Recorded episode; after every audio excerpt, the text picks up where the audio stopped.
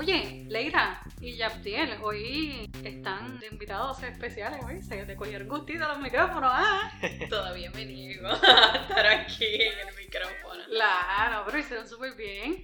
Gracias por estar nuevamente conmigo hoy aquí. Hoy tenemos a Alvin ajoradito en el trabajo, así que todos los que nos escuchan, manden oracioncitas para alguien para que Dios lo ayude en ese trabajo y que pues pronto regrese con nosotros a hacer los podcasts, ¿ok?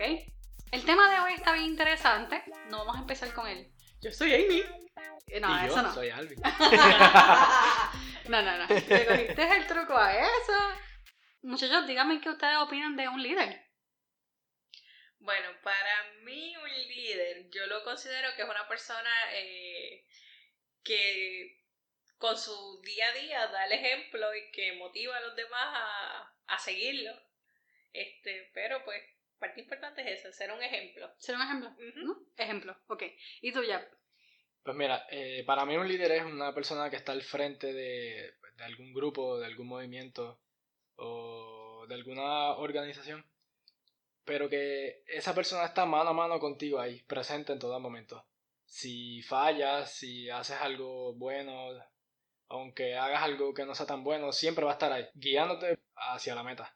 Leira, para ti ser líder es sinónimo de ejemplo. Y entonces para ti, Yabdiel, es como alguien que esté ahí mano a mano contigo. Sí. Mira, qué interesante. Pues mira, para mí, ser un líder se compone de las, de las dos cosas que ustedes mencionaron, ser ejemplo y estar alguien que esté, que esté mano a mano contigo. Pero también para mí es importante un líder que pueda guiar sin necesidad de tener una posición. Pues fíjate, me da que pensar porque, pues sí, en cualquier momento, no solo en el ámbito laboral o en la iglesia o en grupo, alguien siempre toma la batuta porque, pues mira, yo tengo más conocimiento en esto, pues ahí se convierte automáticamente en el líder que va a ayudar a los demás a progresar. So, en cualquier etapa de nuestra vida, cuando damos un consejo o cuando hacemos algo, pues nos estamos convirtiendo de cierta forma en un líder. Correcto. mismo es. Pues eso, eso es lo que yo pienso para mí. Eso significa ser un líder. Es una persona que, que siempre está ahí, siempre está dispuesta a dar un consejo acertado, está dispuesta a hacer el bien no matter what, y no necesariamente tiene que tener un título. Aparte de ser un ejemplo y estar mano a mano con ustedes. Pero nada, esto es un buen intro para el podcast de hoy. Pero hay que hablar de algo importante. El café, eso no puede faltar. Me quitaste mi línea.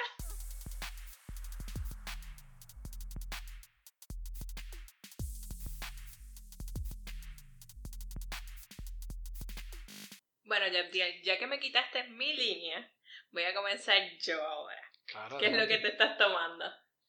Pues mira, eh, sinceramente me estoy tomando un café de 12 onzas que me regalaron. Eso es un logro, eso es un logro. Tengo café para miércoles, jueves, viernes. Y quizás Exagerado. sábado. Se supone que sea eso con el pavo, no con el café.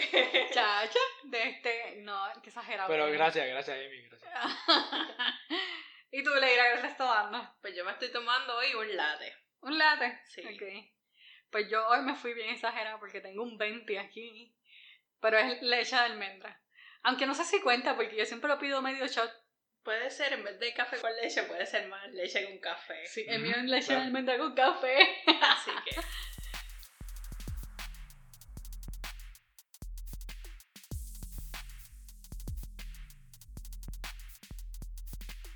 Bueno, muchachos, ustedes saben que a mí me gusta pues leer un montón. Y dentro de todos esos libros de colecciones que tengo de, de libros, tengo unas cuantas de líder. Y para este episodio, pues en vez de buscar en internet, me puse a buscar en mi colección de libros. Qué chévere. Nice. encontré que existen 22 cualidades que hacen un gran líder. Obviamente no las puedo decir todas. Son muchas. Sí, es que no nos va a dar el tiempo. Se nos acaba el café antes de que acabemos el tema. ¿Verdad que sí? Sí. Chacha. Pero sí voy a decir las más importantes. Y quizás Luna puede comentar sobre eso después. Eso es muy bueno. Pues dicen que la primera cualidad importante es el enfoque. Cuando se habla de enfoque, se habla de que muchas personas pierden el enfoque cuando les ponen una posición de liderar a la persona. Cuando dice que pierden el enfoque es que se enfocan más en los problemas de día a día en vez de enfocarse en ser líderes pensando en el futuro. Pues mira, eh, no te sé decir si tiene que ver directamente, pero Eso me recuerda a la historia de, de Saúl. Explícame, ¿por qué te recuerda la historia de Saúl? Creo que, creo que tengo un lado por ahí, pero... Porque Saúl fue un líder bastante bueno, hasta luego de, sus tres años de, de reinado, que se empezó a corromper. Perdió el enfoque por todas las ganancias que estaba teniendo en, su guerra. Oye, esa está buena. Me gustó esa. Muy buena. No, no, no lo había visto de ese punto. No. Pues mira, la segunda palabra que mencionan estos libros es confianza. Y cuando se habla de confianza es que el líder no solamente gana seguidores, sino que también los inspira por medio de la confianza. Pues fíjate, Amy, pues la confianza también es importante porque eh, un líder pues tiene sus seguidores y si los seguidores no confían en ese líder, pues no puede ejercer su función de líder porque pues no tiene ese apoyo también como que de que va a hacer el trabajo o la situación la va a resolver. Creo que es importante. Totalmente cierto. Eso es como que, ¿quién sigue a alguien que no confía? Sí. Sí. bueno, la tercera palabra es transparencia. Y esta la tiende a confundir mucho con openness, como que para ser un líder tiene que ser transparente y tiene que decirme todo. Pero para mí, en mi opinión, no es así. Cuando se habla de transparencia, se habla de que tus palabras van acompañadas con tus acciones. Para mí es como que si, por ejemplo, si alguien me ve a mí, que sepa lo que yo digo va acompañado con mi acción. es como que mis sí son sí y mis no son no. Y no es que de aquí a mañana voy a cambiar de mi sí a no sin ninguna explicación obvia. Para mí eso es transparencia. Pues fíjate, yo lo veo desde el punto de vista de Jesús. Todas sus acciones iban acompañados de, de las prédicas que él hacía, como en su ejemplo, él fue inspirando hacia las demás personas, incluso este, cuando curaba sábado, o sea, él no le importó esas tradiciones judías y él curaba sábado, este, predicaba, o sea, el sábado era para ellos sagrado, así que como que esa, esa forma de, de eh, inspirar a los demás, pues como que siendo auténtico. Oh, esa es buena, esa, me gustó. Eso puede ser otra característica. Auténtico. Desde mi punto de vista, pienso que transparencia va de la mano con, con integridad, que no sé si se dijo ya, pero me imagino que se dirá. Eh, transparencia con, con, integridad llevan a, a, confianza.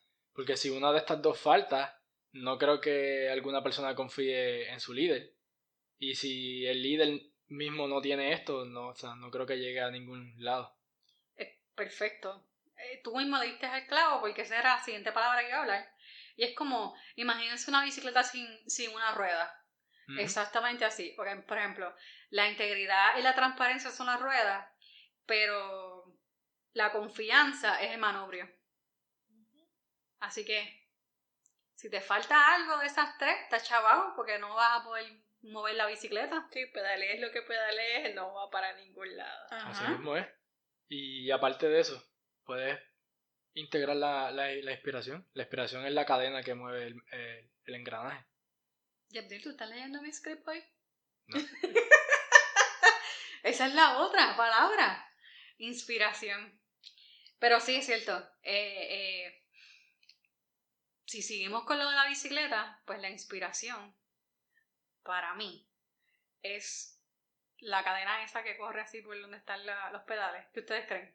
por el engranaje, claro. Sí. Si, si nada te motiva a, a, moverte, o sea, no. Puedes tener la, la inspiración, la integridad y la transparencia, pero si no te motiva, si no hay nada que te motive a moverte, ¿hacia dónde vas o hacia dónde vas a llegar? Correcto. Una de las cosas que a mí me encanta, y es verdad que yo sí me da grumpy a veces, pero algo que yo busco es que a todas las personas que yo tengo de frente o me encuentro, yo trato de, de, de alguna manera encontrar una forma de que ellos se motiven. Yo no sé si es que yo, yo cogí ese, ese truquito hace unos años atrás cuando estaba estudiando en, en la universidad, pero yo siento que eso me devuelve a mí algo para atrás, como que, ¿verdad? Como que un boomerang, por ejemplo. Si yo motivo a las personas que están conmigo, en algún momento yo, yo sé que yo voy a necesitar esa motivación de regreso y como están motivados, pues me motivan para mí.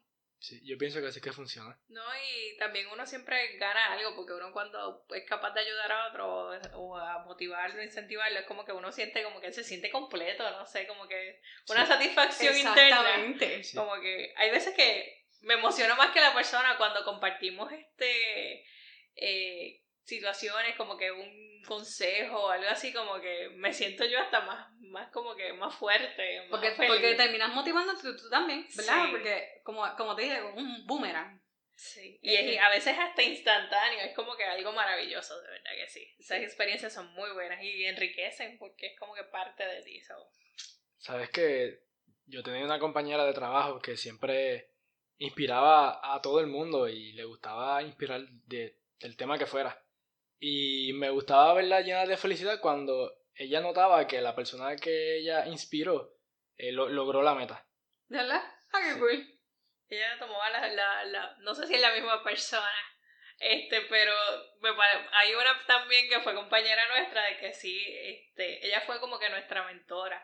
Y esa alegría cuando uno completaba algo o hacía algo, pues ella también lo, lo hacía parte de ella y eso era como que un gran logro y una emoción. ¿sabes? Exactamente, estamos hablando de la misma Sí, persona. Sí, Sí, ah, pues sí. llegamos al punto. De Me encantaba. Te queremos. Mira, Me encantaba, me, me encantaba verla así. O sea, Sí. me encantaba verla feliz porque ella veía que alguien lograba algo más allá de, de lo que se había Sí, propuesto. pero enviar saludos porque Necha nos escucha desde la Florida. Está, hasta Saludos, Amy, Necha. hasta Amy lo, lo- la pegó. Necha, te queremos. sí, Te queremos. definitivo. Ok. A, a esto me lleva a la otra, que es pasión. Y si seguimos con lo de la bicicleta y pensamos, si tenemos las dos ruedas, el manubrio y tenemos la cadena, ¿qué sería la pasión? Desde mi punto de vista, eh, la pasión en, en el ejemplo de la bicicleta eh, se puede relacionar con, con la estamina, la energía de la, de la persona. Porque por más cansado que, que tú estés, mientras tengas estamina, puedes seguir dándole pedal a la bicicleta y caminando o moviéndote hacia la meta establecida. Eso está buena. Ay, sorry, Yabdiel, pero eso de la estamina, eso es la primera vez que yo lo escucho en mi vida, no en sé. serio, Leira, tú Ay, Leila, juegas. No sé. por favor, tú juegas. En los juegos es lo mismo, estamina pero sin la E. En serio, Yabdiel. En Sí. serio. Yo creo que hasta se pronuncia igual, estamina. Eh, Sí, yo creo que sí. ok, todos contra Leira. Fine, lo acepto. Te está guiando de Alvin, de despistado, hija. No, no. bueno, pues le estoy haciendo las vacaciones, así que pues, un punto válido. ¿Verdad? Eso es verdad. Bueno, anyways, con lo de la bicicleta, pues Ajá. yo pienso que la pasión es también, si no las aplicamos con nosotros, pues es como que esa dedicación cuando nosotros estábamos aprendiendo a correr bicicleta. Mm. Porque a la primera no nos salió, pues era como que, pues, levantarnos y volver a intentarlo. Al principio, este, nos caíamos, o los que tenían la dicha de tener las rueditas al lado, pero era un proceso de, de dedicación y eh, pues ahí yo veo como que la pasión, porque es ese empeño de, de poder correr la bicicleta. ¿Verdad? Es como que cuando uno está aprendiendo a correr bicicleta o patines o lo que sea, uno quiere aprenderlo. Y no importa cuántas veces uno se caiga, uno se vuelve y se levanta y vuelve y sigue otra vez. Y no importa. Eso sí es verdad, un buen ejemplo de pasión. Me gustaron los ejemplos de ustedes, fíjate. Así mismo es. Jodillas peladas, qué memorias. ¿Qué? Rodilla. Sí, pues cuando te caías, tú nunca te sangraste la rodilla. Ah, yo me caía, yo me caía y me daba este, la cara completa así en el piso. las rodillas no eran las únicas. Leira, no solo las rodillas. Tengo una cicatriz en mi pierna Oh. ¿Eh? y dolió mucho. Sí, yo dejé mi nariz en el portón, so, varias memorias. Pues mira, otra de las palabras que encontré era innovación. Esta, como que yo la tengo bien pegadita a mi corazón. No es nada más porque trabajo en un Innovation Center, pero a mí me gusta innovar. Cuando yo trabajo en- con mi equipo, no necesariamente tú tienes todos los recursos que tú necesitas. Pero si tú eres innovador, tú buscas de donde sea para hacer que tus muchachos tengan sus recursos. A mí me gusta eso. Esa es mi palabra, esa es mi palabra favorita, yo creo, de todas estas. Ok. La otra palabra, y esta es la última, o bueno, más o menos frase, porque no es palabra, es ser genuino. Una de las cosas que la mayoría de los líderes yo pienso que pecan es que tratan de imitar a esa otra persona que ellos ven como un líder. Y hay veces que las técnicas que esa persona utiliza, no necesariamente tú como líder las puedes aplicar o te funcionan a ti. ¿Ves? Eso es correcto. Entonces, si, si tú eres genuino, tú eres único. Entonces tú piensas a ver las cosas desde el punto de vista tuyo, de tu, de tu forma única de ver las cosas. Entonces cuando lo haces de esa manera, eres genuino, eres 100% yo.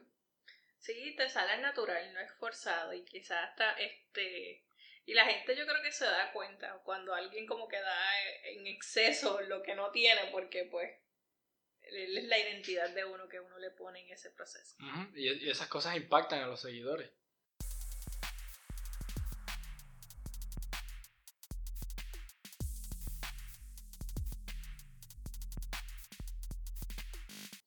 Pues miren muchachos, yo ya les dije que les doy gracias por estar hoy aquí. Sí, al principio. Pero nada, de verdad que les doy gracias. Este, y yo estaba pensando en todas estas cosas de líderes y ustedes saben que siempre yo estoy buscando como buscarles algo cool para decirlo, ¿verdad? Y algo aprendí reciente, porque yo sé que ustedes se creen que yo soy eh, dedo verde desde hace, hace siglos, pero yo aprendí a bregar con las matas y, la tierra y todo esto hace como, como tres años atrás, no, no hace mucho tiempo. Eh, y una de las cosas que yo aprendí que apliqué rapidito, rapidito que las aprendí, la apliqué a mi, a mi vida profesional como líder del grupo de bases de datos y de Big Data, etcétera, etcétera, es cómo un jardinero cuida su jardín. En mi caso, mi jardín era de un montón de bowls, porque yo vivía en un apartamento, así que no tenía un jardín así. Ahora sí, ahora sí tengo patio y pues puedo sembrar todo lo que me da la gana. Pero en, en aquel tiempo eh, yo me sentaba, llegaba por las noches, me sentaba y tenía que tener un cuidado específico con cada una de las plantas, que si va a ser un semillero, cómo tenía que estar pendiente de qué centímetros necesitaba la semilla, eh, necesitaba prestar atención a que si esta planta necesita estar húmeda y esta necesita estar seca. Sí, eso no es tan fácil como las personas creen. Y muchas veces yo me cohibí yo misma de otras cosas, como, qué sé yo, salir de noche con amistades o lo que sea, porque tenía una planta bien importante en casa que había cuidado de bebecita, es una planta carnívora, y ese día le tocaba echar, echarle el agua destilada. Pero el agua destilada era agua de lluvia. So, tenía que recoger agua de la lluvia, filtrarla y después echarse a la planta. Y eso es un trabajo increíble. Y cuando yo lo paso al punto de vista del, líder, un líder es exactamente igual que un jardinero. Todas las personas con las que esta persona tiene contacto son como las plantas. Tenemos la oportunidad de verlas desde las semillas. Por ejemplo, en mi caso yo lo voy a comparar con, con ustedes dos. Perfecto. Porque a los dos los conocí en los principios de su carrera. Entonces, primero sembraron esa semillita, Luego se encargaron de que esa semillita tuviera la suficiente agua, abono, que tuviera eh, sol eh, o sombra cuando necesitara sombra. Cuando esa semilla creció, que empezó a dar fruto, supongamos que ustedes son tomates, pues queremos que los tomates sean grandes, grandes y bien rojitos, pues entonces hay que cortar eh, ramitas de la mata de tomate para asegurarse que donde está el fruto llegue todos los nutrientes. Entonces, yo he visto cómo hemos ido creciendo, hemos ido desarrollando habilidades, hemos ido eh, desempeñando nuevas labores en el trabajo. En el caso de Lira está en otra compañía. Todos los líderes que tocaron alrededor trabajaron de esa manera. Y así es como yo veo, como yo lidero a mi, a mi equipo, y así es como yo veo que un líder maneja todas las quehaceres y todas las cosas de, de desarrollar como un jardinero, brega con su jardín. Exacto. Tú tienes que preparar el, terreno también para, para el lugar donde va a ser sembrada la semilla. Porque si depositar la semilla en un lugar donde la tierra es árida, no tiene nutrientes o está rodeada de piedra, Ujú. no va, No se va a dar. no van a nacer. Por ejemplo, en, en mi casa yo tengo un pequeño huerto y desde hace varios días atrás, se puede decir varias semanas, yo he estado preparando el, el terreno, desyerbando, repicando, haciendo los surcos, abonos, repicando de nuevo. Y ahora que está ya la semilla depositada en cada agujero, pues toca abono y agua. Que si no preparaba el, el terreno, de que vale que sembrara y le echara abono y agua si el pasto se lo iba a comer. Oye, Yabdiel, y todo esto que tú estás mencionando me acuerda algo bien importante. Tú sabes que nosotros no tenemos control de la mayoría de las cosas que suceden a nuestro alrededor, ¿verdad? Tú tienes control de solamente lo que, pero tus emociones, no de tus emociones, de cómo tú vas a reaccionar hacia esas emociones, ¿verdad? Correcto. ¿Y qué pasa cuando uno está sembrando? Cuando tú eres un jardinero, tú solamente vas a tener control de lo que tú pones en la tierra. Pero tú no tienes control si esa semilla salió eh, mala. Tú no tienes control si ese, esa, esa season o esa temporada no llovió o si llovió de más. Eso es totalmente cierto. Eh, no tenemos control si hay sol o si hay sombra. O si se comen la, la semilla. o si aparece eh, alguna Insecto. cigarra y se come la semilla. Son cosas en esta vida que nosotros no vamos a tener control de ellas. Y así mismito pasa cuando Dios nos pone a cargo de algo. No tienes que estar a cargo de multitudes, no tienes que estar a cargo de, de cientos de personas, ni siquiera de cinco personas. Todos nosotros somos llamados a ser líderes y a hacer luz en medio de tinieblas. Sí, así es. Entonces, mi pregunta para ustedes es, ¿ustedes están siendo líderes y luz en medio de tinieblas? Señor Dios, te damos gracias porque nuevamente nos has permitido estar aquí con una taza de café, con, con amigos y poder discutir sobre un tema bien importante que es el ser líder, eh, qué significa líder para todos nosotros. Y yo sé que tú tienes un propósito al, que nosotros compartir, compartiéramos esta, estas palabras, estas semejanzas con el jardinero. Y por último, yo sé que tú mismo fuiste el que le diste el twist para que seamos luz en medio de tinieblas siempre. Y esta oración va a ser sencilla por nuestro audio escucha. Y es que durante esta semana yo te pido, Señor, que le des oportunidades donde ellos puedan demostrar que son luz en medio de tinieblas. Y que cada vez que se acuerden de eso, se acuerden que ellos son los líderes en su familia, que son los líderes en sus amigos, y que no necesitan tener miles y miles de personas a su cargo para demostrar que ellos son los escogidos por ti. Te doy gracias, Señor, y te, y te doy gracias por ello y lo bendigo en el nombre de Jesús. Amén. Leira y Gabriel, gracias por estar hoy con nosotros aquí. No, Ah, ¿no? ¿Y de qué? Eh, de verdad que yo creo que este, este episodio lo vamos a dividir en dos. Sí, pienso que sí. Y ya que Alvin llegó por ahí, voy a aprovechar para tomarme mi coffee break. Voy a repetir el café. Oye, eso es trampa. Yo tenía que abandonar el micrófono, ¿no? Ya tiene. Lo siento, Lo Leira, llegó Alvin primero. Lo siento. Oye, Elvin, ¿cómo estás? Hey, muy bien. ¿Y ¿Cómo-? ¿Y cómo está ese trabajo? Ah, súper, súper. Pero aquí estamos.